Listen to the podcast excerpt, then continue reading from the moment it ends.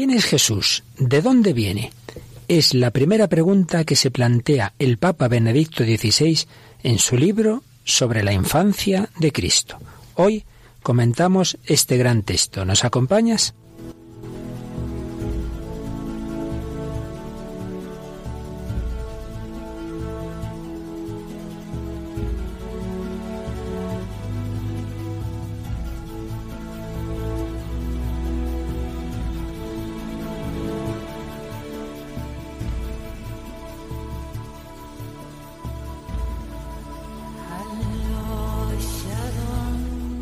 Cordial saludo, querida familia de Radio María. Bienvenidos al Hombre de Hoy y Dios en esta edición número 60, un número redondito que nos recuerda que llevamos caminando con vosotros más de un año, profundizando en esos misterios que hay en el corazón del hombre y sobre todo en el corazón de Dios.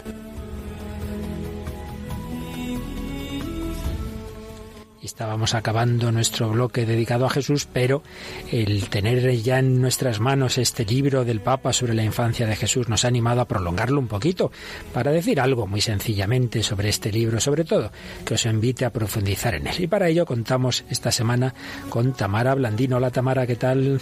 Hola, Padre Luis Fernando. Como decíamos y ya pensábamos haber terminado este bloque del programa sobre Cristo, pero vamos a prolongarlo un poquito sobre la infancia de Cristo. Pues vamos a ver si nos aprovechamos un poco de lo mucho bueno que nos enseña el Papa.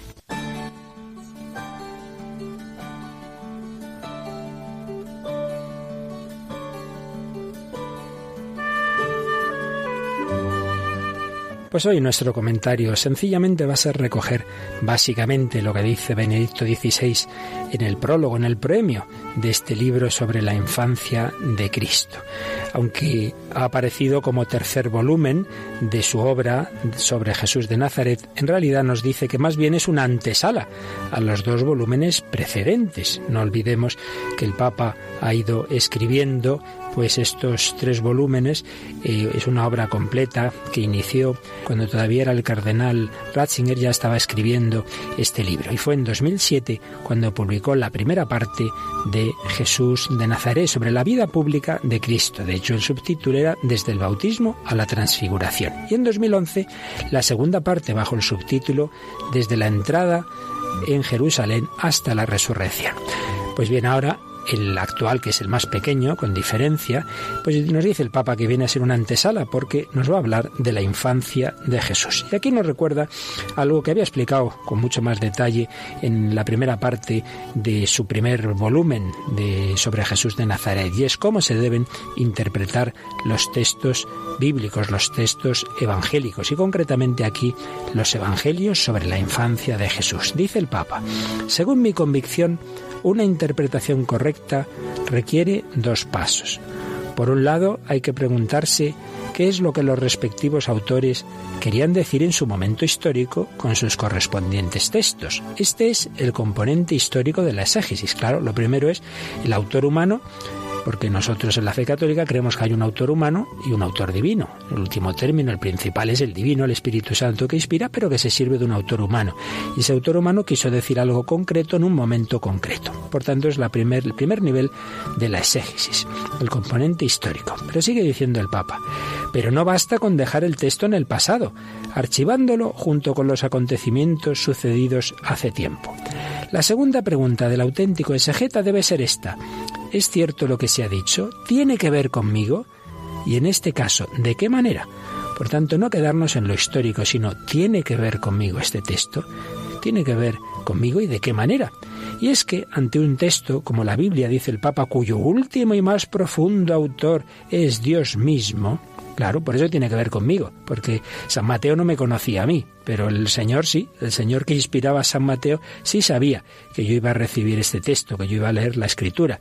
Pues bien, dice el Papa, ante un texto como la Biblia, cuyo último y más profundo autor es Dios mismo, la cuestión sobre la relación del pasado con el presente forma parte inevitablemente de la interpretación misma.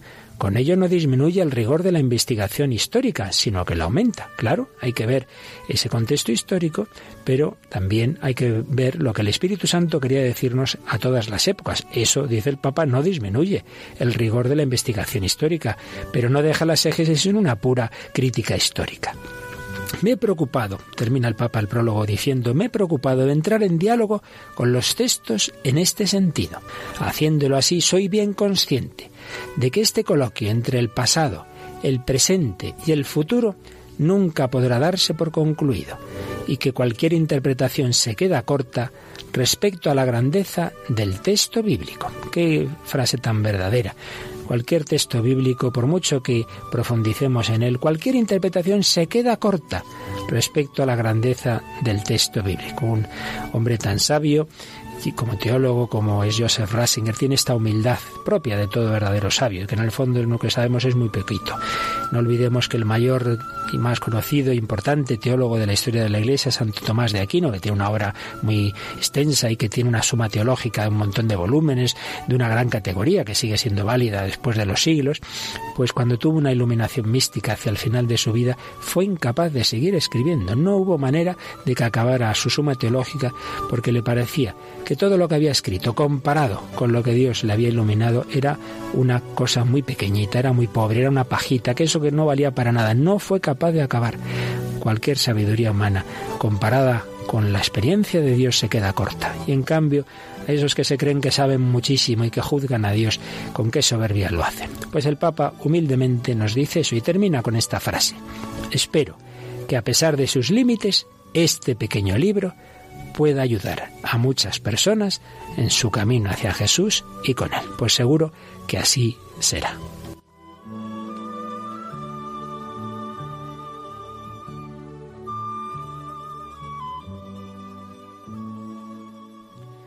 Bueno, Tamara, tú ya te has empezado a leer La infancia de Jesús, ¿verdad? Sí, he empezado, sí. ¿Y qué tal? ¿Qué tal la experiencia? Me, encanta. Estoy deseando continuar. Creo que voy por el... El segundo, me parece que me has dicho antes, capítulo. el segundo, sí. Y muy bien, muy interesante. Está todo muy bien explicado. Explica las diferentes perspectivas eh, en el plano de lo humano, en el plano de lo divino, que ya lo hablamos, de la dualidad esta, que lo hemos tratado en otros programas. Y bueno, a mí me está, me está gustando muchísimo, de verdad. Pues animamos a todos, porque Tamara, aunque ha hecho sus estudios, a veces algunas asignaturas teologías, pero no es una experta en teología y sin embargo, pues lo se entiende, se entiende perfectamente, ¿verdad? Así que ánimo, que este programa más que nada quiere ser una invitación y además es pequeñito, es fácil de, de adquirir, de regalar, un libro del Papa sobre la infancia de Jesús. Pues vamos a introducir un poquito en él. Vamos a, para aquellos de nuestros oyentes que aún no lo tengan, no hayan tenido mucha información, primero a recordar su estructura. Es un libro en cuatro capítulos. Y el primer capítulo está dedicado a la genealogía de Jesús en los evangelios de Mateo y de Lucas. Dos genealogías que, como enseguida veremos, son diversas, eh, así a primera vista, pero tienen un mismo significado teológico simbólico. El segundo capítulo nos habla de dos anuncios, el anuncio del nacimiento de Juan Bautista a Zacarías y el anuncio, la anunciación solemos decir, del nacimiento de Jesús a la Virgen María. El tercer capítulo, pues ya sí que nos habla del nacimiento de Cristo, del contexto histórico de ese nacimiento, el Imperio Romano y pues Belén, que es lo que ocurre en Belén, en la plenitud de los tiempos. Y el cuarto capítulo se dedica a los que llamamos los magos, los de Oriente, los reyes magos, los sabios magos que habían visto surgir la estrella del rey de los judíos y a lo que va a ocurrir con la fuga a Egipto. Para terminar con un epílogo en el que el Papa hace referencia a esa escena que conocemos un poquito de la vida de Jesús ya con 12 años, cuando se queda en el templo, lo que en nuestro rosario es el quinto misterio gozoso que decimos el niño Jesús perdido y hallado en el templo. Pues vamos a recoger alguna de las ideas que nos explica el Papa. Vamos a fijarnos hoy en a ver si podemos los dos primeros capítulos y dejamos para otro programa los siguientes. Y comienza el Papa, como siempre, por algo provocador para la cultura actual. La pregunta sobre el origen de Jesús en cuanto interrogante sobre su ser y misión. Y nos recuerda esa pregunta que le hace Pilato en el interrogatorio en el pretorio, cuando se empieza a asustar y, piensa, pero yo a quién estoy juzgando, este, este hombre, ¿quién será? Y le hace esta pregunta, ¿de dónde eres tú? ¿De dónde eres tú? Porque Jesús le había dicho esta frase, yo para esto he nacido y para esto he venido al mundo, para ser testigo de la verdad. ¿De dónde eres tú? Es la gran cuestión del origen de Jesús, de dónde viene este hombre que se presenta como Hijo de Dios, quién es Jesús y de dónde viene. Como dice el Papa, ambas cuestiones están inseparablemente unidas. No olvidemos que esta cuestión atraviesa todos los evangelios y que en realidad los cuatro evangelios quieren responder a esta pregunta, ¿quién es Jesús? ¿De dónde viene? Y aparece una aparente paradoja o contradicción. Vamos a ver argumentos, digamos, en un sentido y en otro, a favor y en contra de este Jesús que aparecen en el Evangelio. Por un lado, contra Jesús y su pretendida misión, habla el hecho de que se conoce con precisión su origen. ¿Cómo viene este a decir que viene del cielo, que viene del Padre, que viene de ahí arriba? Pero no es este Jesús, el hijo de José. No conocemos a su padre y a su madre. ¿Cómo dice ahora que ha bajado del cielo? Y cuando Jesús vaya eh, a los inicios de su vida pública, vuelva a su pueblo, a Nazaret, empezará la gente a decir, pero bueno, pero si, si este es el carpintero, no es este el carpintero, el hijo de María, hermano de Santiago, José, Judas y Simón, ya sabemos que hermano en, en la lengua semítica es pariente cercano, primo, de Santiago, José, Judas y Simón, y sus hermanas no viven con nosotros aquí y esto les resultaba escandaloso. Es decir, hay una respuesta a quién es Jesús y de dónde viene que viene a ser es uno más entre los otros, es uno como nosotros. Por tanto, esas pretensiones de que vienen del Padre no podían ser más que una presunción. Y además de Nazaret, si Nazaret era un pueblo que no había recibido ninguna promesa especial, por eso, cuando le dicen a Natanael, los apóstoles que habían conocido a Jesús, hemos conocido al Mesías de Nazaret, de Nazaret puede salir algo bueno, responderá Natanael. Por tanto, una primera respuesta que el Papa nos recuerda, la normalidad de Jesús, el trabajador de provincia, no parece tener misterio alguno. Es curioso que también en contra de un origen divino va, va, a aparecer en los evangelios justo el argumento contrario. Cuando algunos dicen, nosotros sabemos que a Moisés le habló Dios, pero este no sabemos de dónde viene. Y también dirán en Nazaret, ¿de dónde saca todo eso? ¿De dónde saca esa sabiduría? Así pues, el origen de Jesús es al mismo tiempo notorio, es de Nazaret, eh, se cree que es hijo de José, notorio y desconocido. Será Jesús quien pregunte en Cesarea de Filipo a sus discípulos, ¿quién dice la gente que soy yo? ¿Y vosotros quién decís que soy? Pues bien, los evangelios van a ir respondiendo realmente más allá de esas respuestas críticas, de esas respuestas de los enemigos de Cristo. Y en primer lugar van a responder precisamente los dos evangelios que el Papa estudia en este libro, que son los de la infancia, solo están en Mateo y en Lucas. Pues ¿cómo empiezan respondiendo a esta pregunta? Con lo que se llaman las genealogías.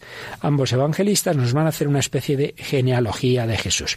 Por supuesto, no una genealogía como haríamos hoy día un árbol genealógico de un investigador que empieza a poner exactamente eh, los datos históricos. No, no hay que olvidar que los evangelios son libros históricos, pero historia en sentido teológico, es decir, que no importa recoger tal cual todos los datos, sino aquellos datos que nos interesan desde una perspectiva de quién es este Jesús. Eh, no nos interesa saber eh, de qué color eran sus ojos, sino nos interesa saber eh, si su casa estaba aquí o allá, porque eso para la fe ni va ni viene. Pero sí nos interesa saber otros datos que nos ayudan a entender quién es Cristo. Por eso, en las genealogías que de Jesús eh, tienen enfoque distinto, aunque al final las conclusiones son las mismas en Mateo y en Lucas. Vamos a ver, nos dice el Papa, los elementos clave de la genealogía de Cristo en San Mateo. Y en primer lugar se fija en que aparecen en esa genealogía dos grandes personajes del Antiguo Testamento. En primer lugar, Abraham. No olvidemos que con Abraham, tras la dispersión de la humanidad después de la Torre de Babel, comienza la historia de la promesa. ¿Cuándo va a empezar Dios a hacer grandes promesas de salvación? Pues en Abraham. Abraham remite anticipadamente a lo que está por venir. Es el peregrino hacia la tierra prometida. Con su nombre se bendecirán todos los pueblos de la tierra. Así pues, dice Benedicto XVI, en toda la historia que comienza con Abraham y se dirige hacia Jesús, la mirada abarca el conjunto entero. A través de Abraham ha de venir una bendición para todos. Por tanto, desde el comienzo de la genealogía, la visión se extiende ya hacia la conclusión del Evangelio de San Mateo, que será Haced discípulos de todos los pueblos si en la genealogía San Mateo nos cita a Abraham, ese Abraham que recibió una promesa de que en él, en su descendencia, todos los pueblos iban a recibir una bendición, se entiende porque al final del Evangelio Jesús resucitado dirá a sus discípulos que tienen que predicar, que tienen que anunciar a todos los pueblos que hay un Salvador universal. Por tanto, nos dice el Papa, en este Evangelio hay desde la genealogía una tensión hacia la totalidad, la universalidad de la misión de Jesús está incluida en su de dónde, en su genealogía. Pero otro gran personaje que aparece en esta genealogía es David, el rey David, que había recibido esta promesa. Tu casa y tu reino durarán por siempre en mi presencia, y tu trono durará por siempre. La genealogía propuesta por Mateo está modelada, nos indica el Papa, según esta promesa, y se articula en tres grupos de catorce generaciones, desde Abraham hasta David, después desde el hijo de David, Salomón, hasta el exilio en Babilonia, para ascender de nuevo hasta Jesús, donde la promesa llega a su cumplimiento final. Así, esta genealogía muestra al rey que durará por siempre. Hay más datos muy interesantes, como que las letras hebreas que componen el nombre de David dan el valor numérico de 14. Un tema muy curioso, pues como muchas veces se, hacían eh, juegos eh, numéricos, pues dando, como decimos, un, un número a cada letra y ver unas palabras qué número daría. Pues eso puede que esté ahí buscado por San Mateo, se fija en ese detalle.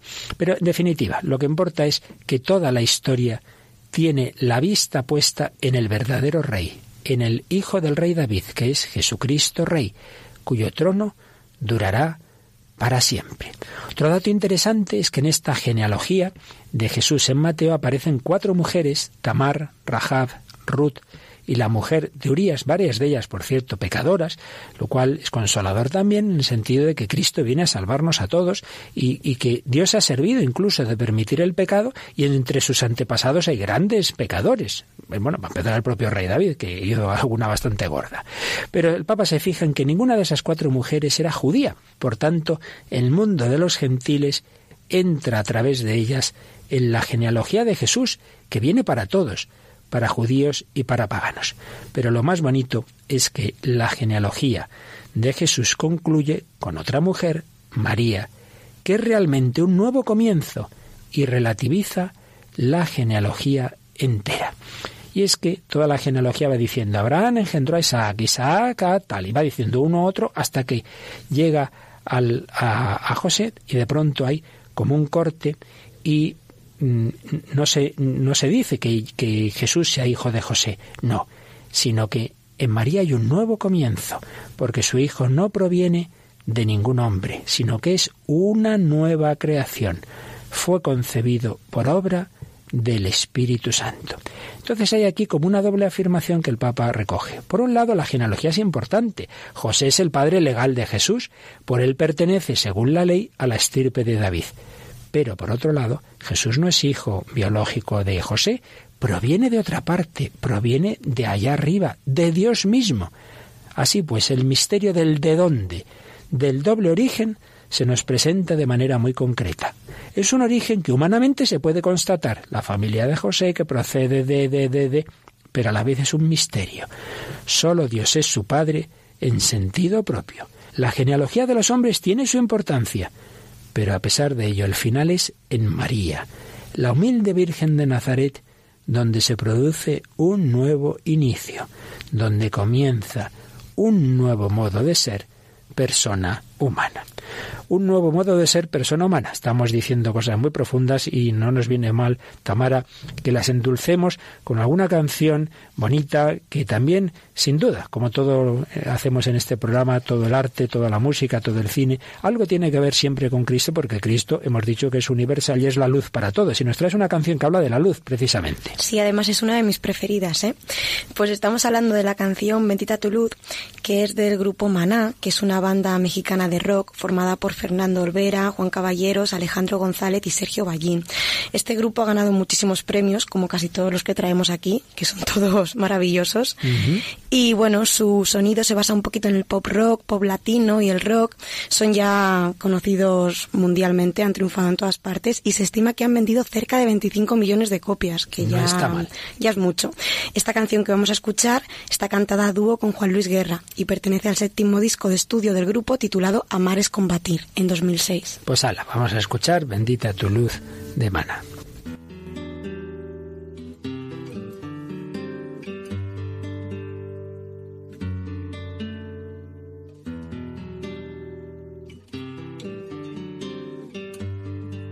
Bendito el lugar y el motivo de estar ahí. Bendita la coincidencia. Bendito el reloj que nos puso puntual ahí. Bendita sea tu presencia. Bendito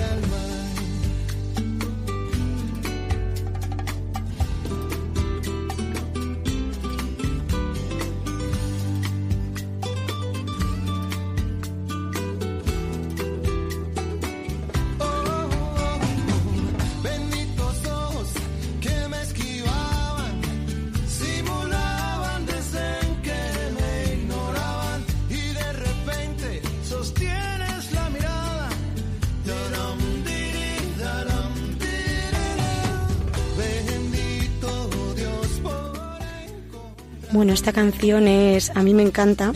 Siempre se la dedico a las personas que, conozco y que luego se convierten en, en una parte importante de mi vida, porque pienso que no hay casualidades, ¿no? Que creo que es de lo que habla esta canción, de que todo nos lo manda el Señor, nos lo pone en nuestro camino y, y siempre es bueno, de una manera u otra, siempre es bueno.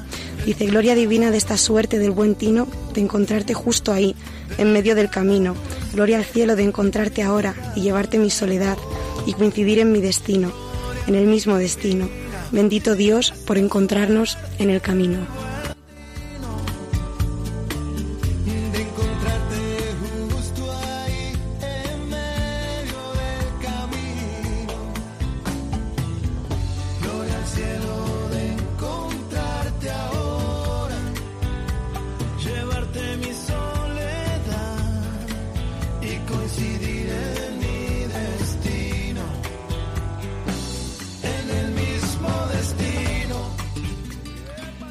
Y así se encontraron en el camino a Jesús aquellos apóstoles que nos narra el otro evangelio, San Lucas, que a diferencia de San Mateo, en San Mateo la genealogía de Jesús está muy al principio, está en torno a la infancia de Cristo.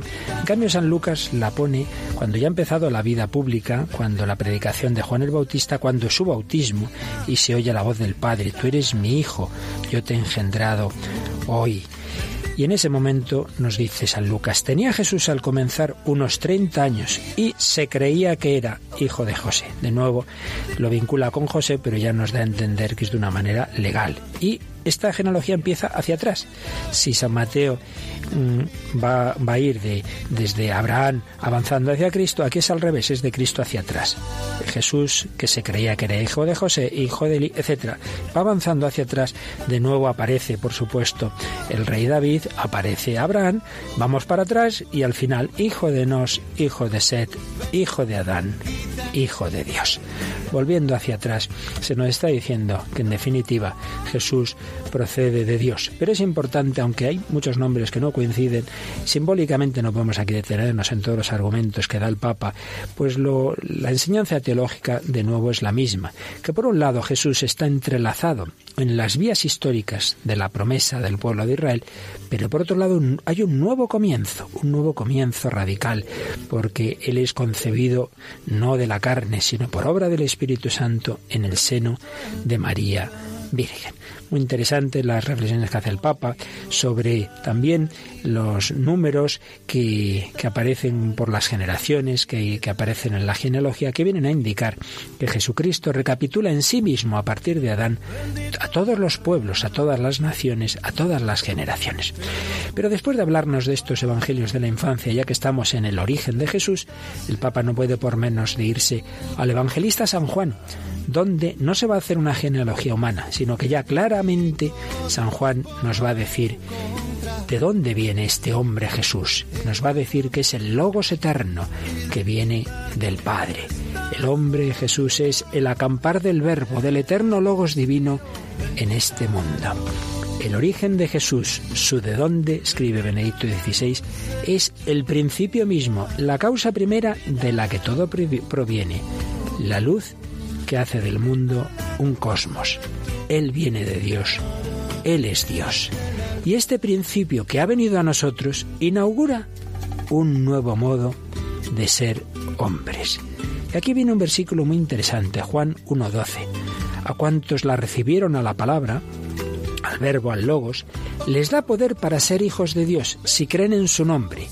Estos no han nacido de sangre, ni de amor carnal, ni de amor humano, sino de Dios. Y aquí el Papa recoge una cuestión técnica poco conocida, y es que hay algunos manuscritos que este versículo 12 lo leen en singular, es decir, que es la palabra, el verbo, la que no nació de sangre ni de amor carnal ni de amor humano. Por tanto, según esa traducción, según esa versión, lo que está diciendo el texto es, está hablando es del nacimiento virginal de Cristo, no nació de sangre. Es probable que ese sea eh, el texto original.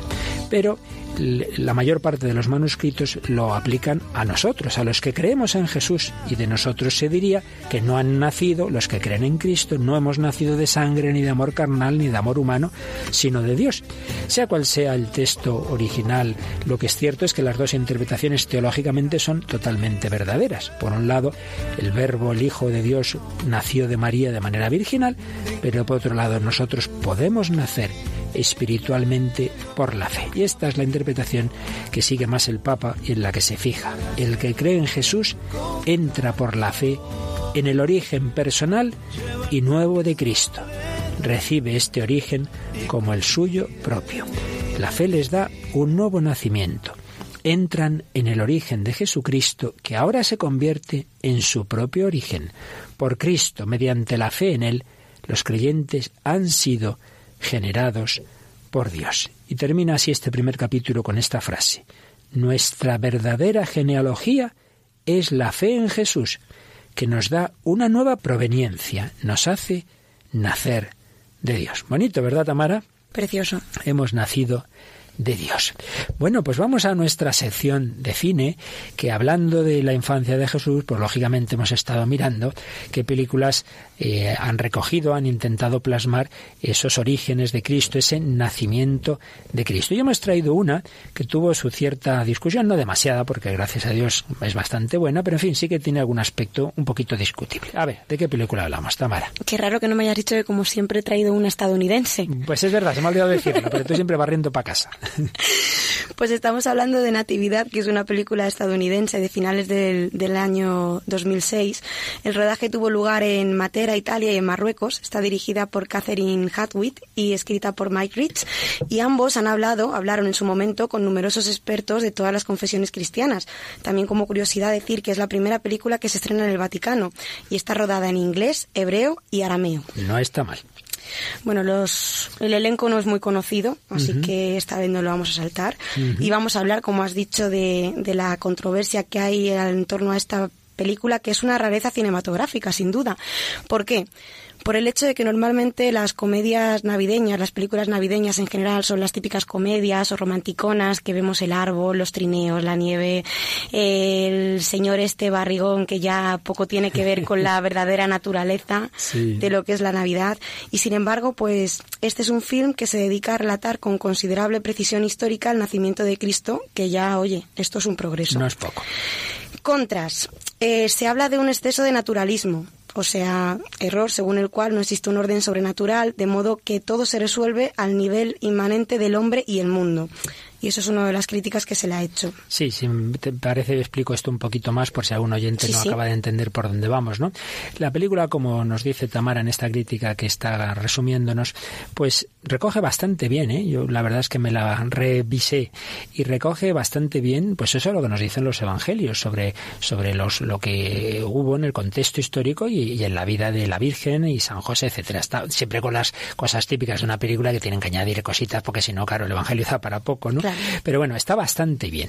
¿Cuál es el problema que aquí se menciona como naturalismo? Que da una impresión, sobre todo quien hace de la Virgen María, pues sí, una chica buena y tal, pero pero casi como una, una, una más, ¿no? Una chica buena, piadosa, pero claro, es que María no es una chica cualquiera más, es una mujer llena de la gracia del Espíritu Santo, concebida sin pecado original. Y claro, siempre en la reflexión teológica y en su plasmación en el arte hay que tener un equilibrio. De por un lado, es persona humana, y entonces no hagamos, que esto quizá en otras épocas ha sido justo el, el exceso contrario. Uh -huh. Una imagen de la Virgen volando, ¿no? Decir, que no, hombre, que es una mujer, que es una niña y que tuvo como todo el mundo que, que aprender y que se cayó y que le pasaron muchas cosas, pues como a cualquier persona humana, ¿no? No hagamos de ella desde el principio un ser raro, ¿no? Un ser así puramente un espíritu puro. Pues no, eso no es verdad. Pero en nuestra época más bien nos vamos al extremo contrario. Todo muy natural, todo muy humano, pero no se le acaba de ver ese algo especial propio, pues que vemos en los santos incluso. Pues si, lo vemos en los santos, ¿cómo no vamos a verlo en, María? Entonces ese puntito mmm, da la impresión de que se queda una chica buena, pero no refleja bien esa plenitud de gracia. Pero creo que hay un segundo punto todavía más delicado, y es que no recoge bien el, el parto de la Virgen, ¿verdad? Sí, eh, dice que Nuestra Señora sufre dolores de parto y su nacimiento es natural, cuando la doctrina común de la Iglesia sostiene un nacimiento milagroso que preservó la integridad de la Virgen.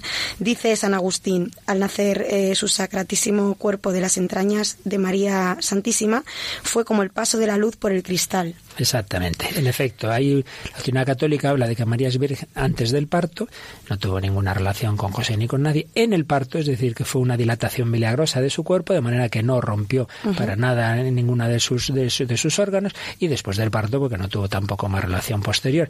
Y claro, pero no solo esta película, recuerdo Jesús de Nazaret de Cefirelli, que está muy bien, lo mismo. En el momento del parto, la Virgen haya grito pelado y tal. Hombre, no, no. Fíjate que dice San Lucas, lo dio a luz a su hijo primogénito y lo envolvió en pañales. O sea, que no es San José, sino que ella misma se levanta, coge, lo envuelve en pañales.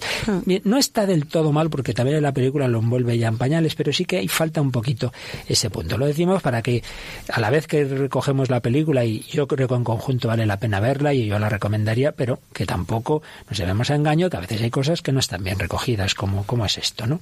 Bueno, y otra de, la, de las críticas, y para mí la más graciosa, sí. eh, trata del arcángel Gabriel, que está interpretado por el negro Dolina, que para los que no le conocen, se trata de un famosísimo artista, músico, charlista radial argentino de reconocida fealdad. Y bueno, aparece sin alas, encarna en un ave, pero este ave parece una rapiña, en fin. o sea, que cogieron un actor para el pobre arcángel Gabriel poco indicado. Esto, ¿no? esto, es, esto es raro. Y luego, bueno, cosas buenas de la película, puntos a favor, pues bueno, a pesar de lo dicho, se respeta muchísimo la historia y la cronología esencial, ¿no? El niño es siempre reconocido como el Mesías, hijo de Dios, nacido por obra del Espíritu Santo.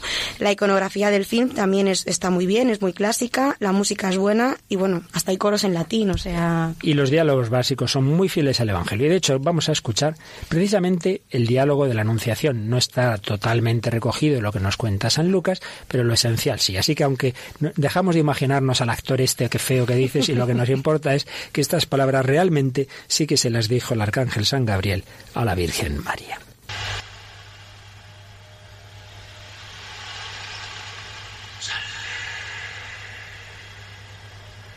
Salve, oh elegida.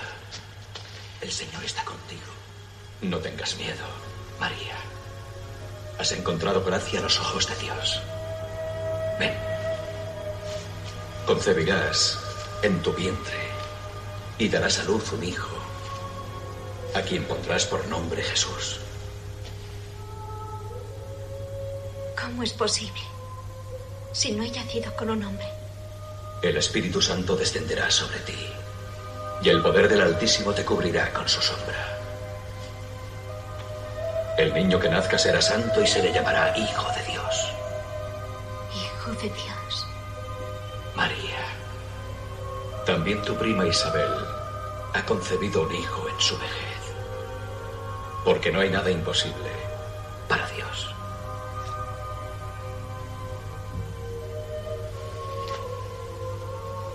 Soy la esclava del Señor. Hágase en mí según tu palabra.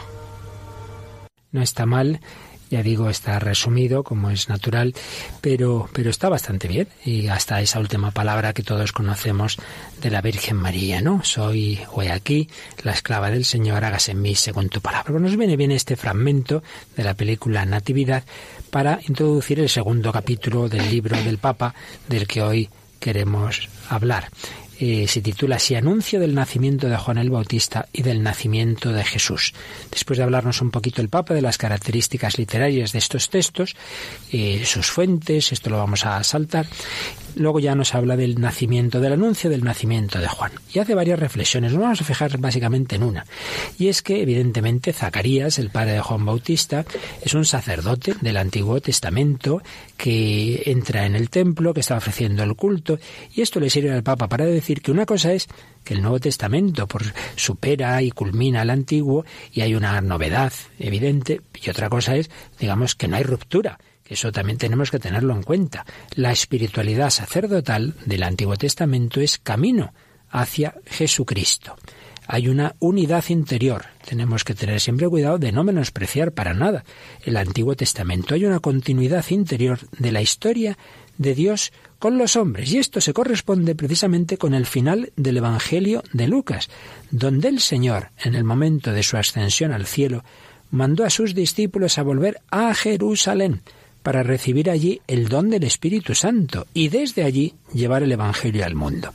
Hay continuidad. El pueblo de Israel tiene una misión que luego se hace universal, pero no hay una ruptura con esa fase previa de la historia de la salvación. Pero de nuevo, como veíamos con la genealogía, a la vez que continuidad, también hay una novedad radical. Y esa novedad se ve en las diferencias que hay entre el anuncio del nacimiento del Bautista a Zacarías y el anuncio del nacimiento de Jesús a María. Para empezar, los dos escenarios. En Zacarías es en el templo, de una manera grandiosa, el sacerdote con el incienso, con la liturgia. Y en cambio, en el caso de la Virgen, una jovencita desconocida, en una aldea olvidada, en una casa particular, anónima. Y comenta el Papa. El signo de la nueva alianza es la humildad, lo escondido, el signo del grano de mostaza. El Hijo de Dios viene en la humildad. Por tanto, ambas cosas van juntas. La profunda continuidad del obrar de Dios en la historia y la novedad del grano de mostaza oculto. Por supuesto, el Papa analiza ya después los detalles de estos dos anuncios y ya sabemos que en el caso de Zacarías pues le faltó fe, eh, mientras que pasa ya a la Anunciación a María, que nos cuenta San Lucas en el capítulo 1, a partir del versículo 26, y claro que en ese caso la Virgen sí que cree en el anuncio del ángel. Pero vamos a fijarnos con un poquito más de detalle en, el comentario que hace el Papa. ¿En qué detalles se fija? En primer lugar, se fija en el saludo del ángel. Nosotros lo traducimos por ave, que era el saludo en latín, digamos, pero la palabra griega, el Nuevo Testamento está escrito en griego, es jaire, alégrate. Es una palabra de, de un verbo que nos habla de la alegría. Y hace el Papa este comentario tan bonito. Alégrate. Con este saludo del ángel podríamos decir comienza en sentido propio el Nuevo Testamento. El Nuevo Testamento empieza con un anuncio de alegría. De nuevo, cuando nace Jesús y los ángeles se lo anuncian a los pastores, que les dirán? Os anuncio una gran alegría. Y cuando eh, aparezca Jesús resucitado a, los apóstoles, eh, nos cuenta así San Lucas en el capítulo 20, versículo 20. Los discípulos se llenaron de alegría al ver al Señor. Y en los discursos de la última cena del evangelista San Juan hay una teología de la alegría. Así pues, la alegría aparece como el don propio del Espíritu Santo, como el verdadero don del Redentor.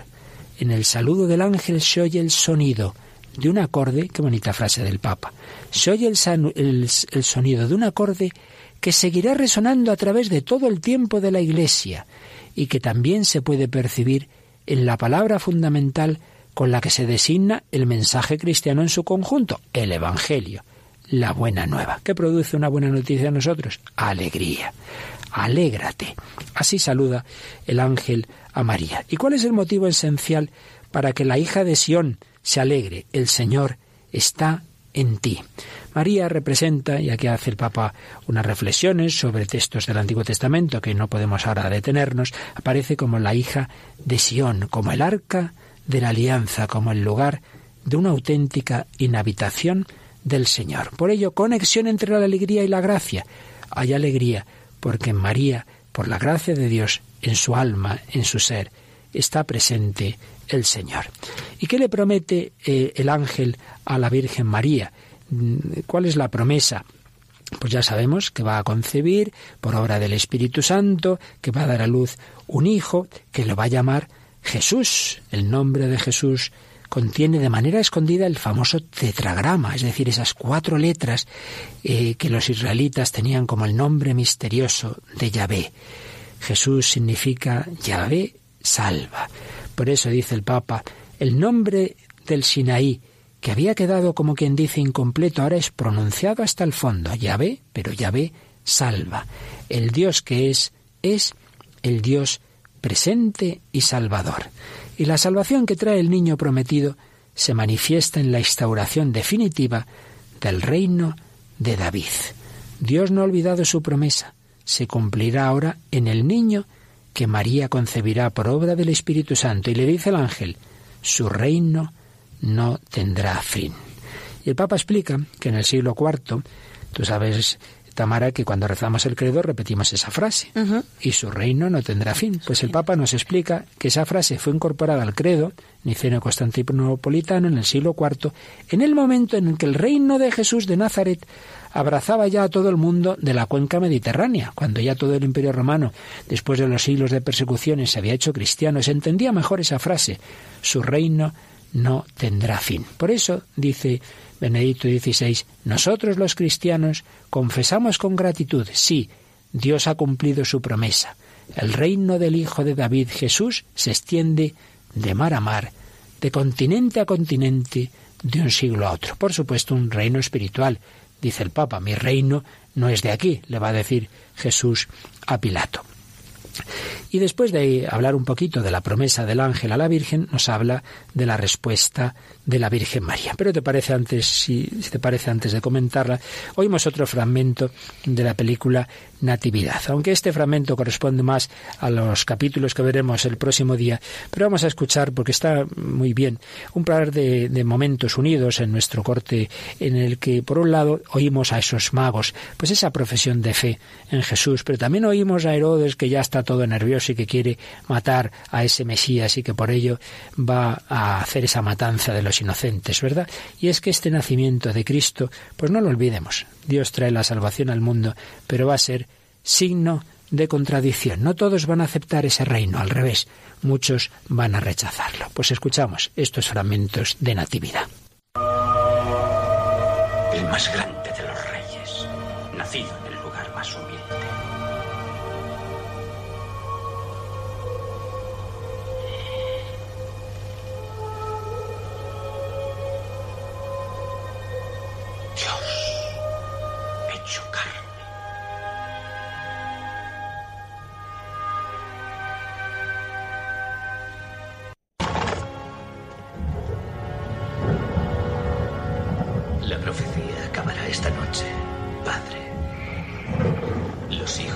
varones de Belén dejarán de existir.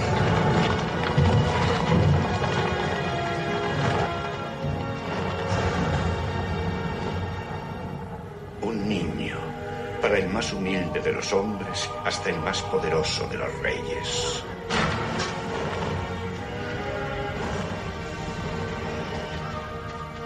Álzate, José.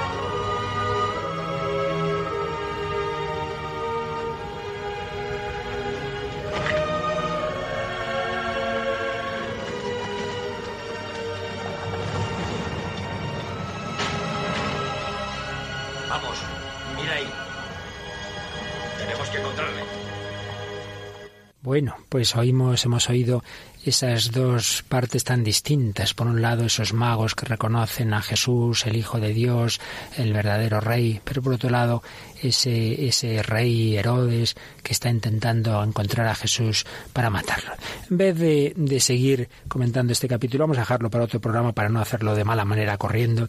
Y antes de acabar, como siempre nos gusta, ver cómo todo esto pues llega a cada persona, cada contemporánea. Estamos hablando del hombre de hoy y Dios. Pues Tamara nos trae hoy un testimonio de conversión de una persona conocida, eh, sobre todo en esas cosas que os gustan algunas chicas, ¿verdad?, del periodismo rosa. Y además es una, es una tocaya tuya. A ver, a ver, ¿de quién nos vas a hablar hoy, Tamara? Estamos hablando de la hija del marqués de Griñón y de Isabel Presley. Ala, ala. A ver, ¿quién? ¿Y tocaya mía? Tamara Falcó. Estaba A ver, claro. ¿Qué nos cuentas de Tamara? Pues efectivamente, como bien dices, estas chicas ha sido a las revistas del corazón, de la televisión, viven este, en este mundo que a veces pues no tiene toda la cabida que debería para Dios, ¿no? Pero ella ha sufrido, como bien dices, una conversión extraordinaria y te voy a citar literalmente algunas de las frases que ha... Esto es una entrevista que ha concedido una revista nacional y está sacado literalmente, ¿vale? Ahora mismo dice que su principal objetivo en la vida es recibir el sacramento de la confirmación y cuando le preguntan que qué significa para ella, dice, para mí es totalmente nuevo porque la religión la tenía abandonada y ha supuesto un cambio en mi vida. He encontrado un equilibrio en todos los sentidos y es lo que más me llena. Antes no entendía cómo la fe te puede ayudar a sobrellevar las cosas, pero ves cómo día a día todas las piezas del puzzle empiezan a encajar. Cuando le preguntan si la fe ha llenado un vacío, dice sí, definitivamente. La verdad es que me considero una chica muy agraciada en algunos sentidos materiales, pero me faltaba el lado espiritual. Desde que rezo y voy a misa he cambiado por completo. Me llena. Si el Señor me llamara, acudiría, lo dejaría todo. En la religión católica he encontrado el equilibrio y el sentido de mi vida. Entré en la casa del libro y el único libro que me llamó la atención fue la Biblia. Contaba en esta entrevista, cambió mi vida y empecé a leer y a ir a misa. La Biblia me ha dado mucha paz. Y cuando le preguntan que, cuál sería su gran ilusión ahora qué le gustaría hacer, dice presentar un programa de religión para responder a esta inesperada, a esta inesperada llamada que Dios me ha hecho. Qué bonito. El libro que se llevó fue la Biblia. Es una llamada para todos, que a veces sí, sí, yo soy católico y tengo la Biblia ahí muy, muy bonita en, en una estantería y nunca la cojo, ¿verdad? No, no, la Biblia es para leerla, es para meditarla y concretamente ahora, pues con lo que estamos leyendo, leer esos evangelios de la infancia, irlos meditando y mirar mucho a la Virgen María. Es gracias a ella que Jesús ha bajado a la tierra. El próximo día, precisamente, vamos a comentar y no nos ha dado tiempo otro testimonio de alguien muy conocido, que es Kiko Argüello, que también tuvo hace ya bastantes años una conversión. Pues suya es una canción preciosa que con la que vamos a ir acabando el programa y el próximo día comentaremos que ha publicado su testimonio en un libro que ya digo, ya leeremos también algo de su conversión, un libro que se llama El Querigma en las chabolas con los pobres. Pero vamos hoy a terminar con esta canción compuesta y cantada por Kiko Argüello que se dirige a la Virgen María, la Inmaculada, la llena de gracia. Nosotros no somos inmaculados, nosotros somos pecadores, pero María, que trajo a Jesús a la tierra, lo quiere también traer también hoy a nuestros corazones. La brisa suave de Elías, el susurro del Espíritu de Dios.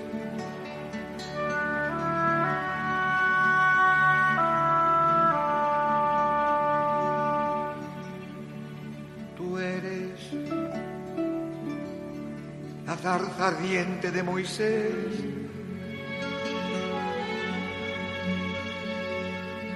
Que llevas al Señor y no te consumes.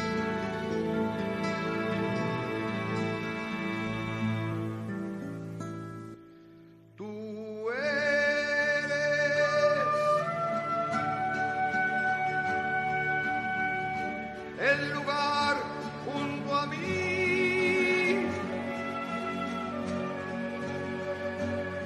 que mostró el Señor a Moisés.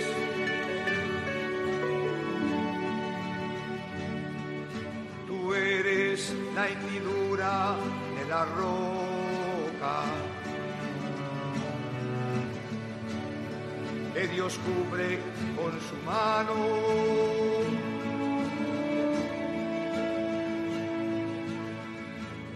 mientras que pasa su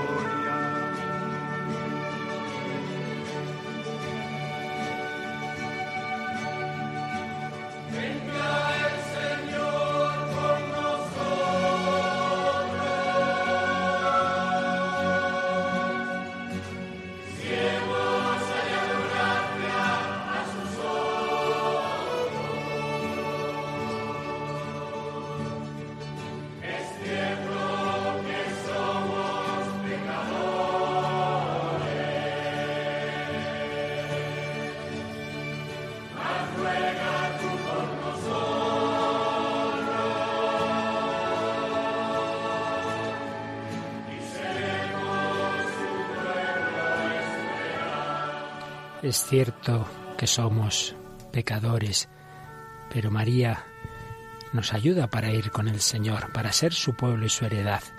Sobre esta canción a la Virgen podemos leer este texto de San Ireneo que recoge el Papa en su libro. ¿Cómo podrán salvarse los hombres si no es Dios aquel que llevó a cabo su salvación sobre la tierra? ¿Y cómo el ser humano se acercará a Dios si Dios no se ha acercado al hombre?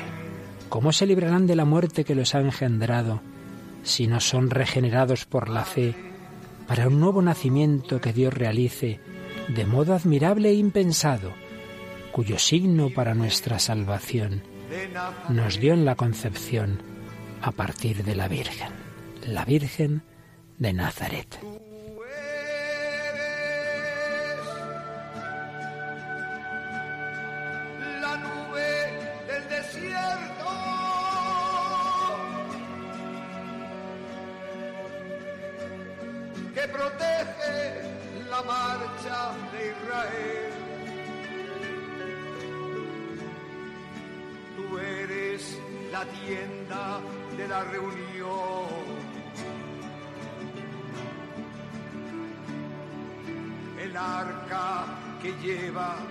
La alianza.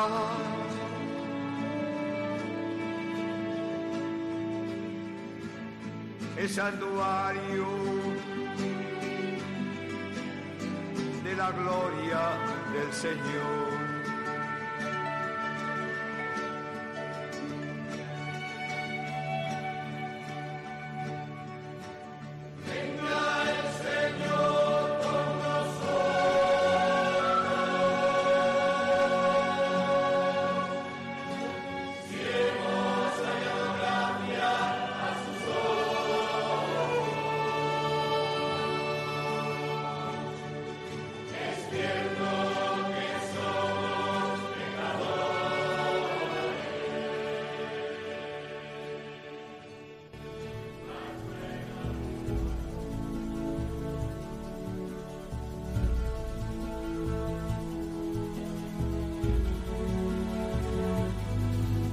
Hemos estado con vosotros, queridos amigos, hablando un poquito del libro del Papa Benedicto XVI sobre la infancia de Jesús. Pues gracias Tamara, gracias Mónica y gracias a todos vosotros, queridos amigos. Caminamos con María Inmaculada, que abramos la puerta de nuestro corazón para que en ella el Hijo de Dios pueda encarnarse espiritualmente, pueda caminar con el hombre de hoy, para que el hombre de hoy viva con Dios. Hasta el próximo programa, si Dios quiere.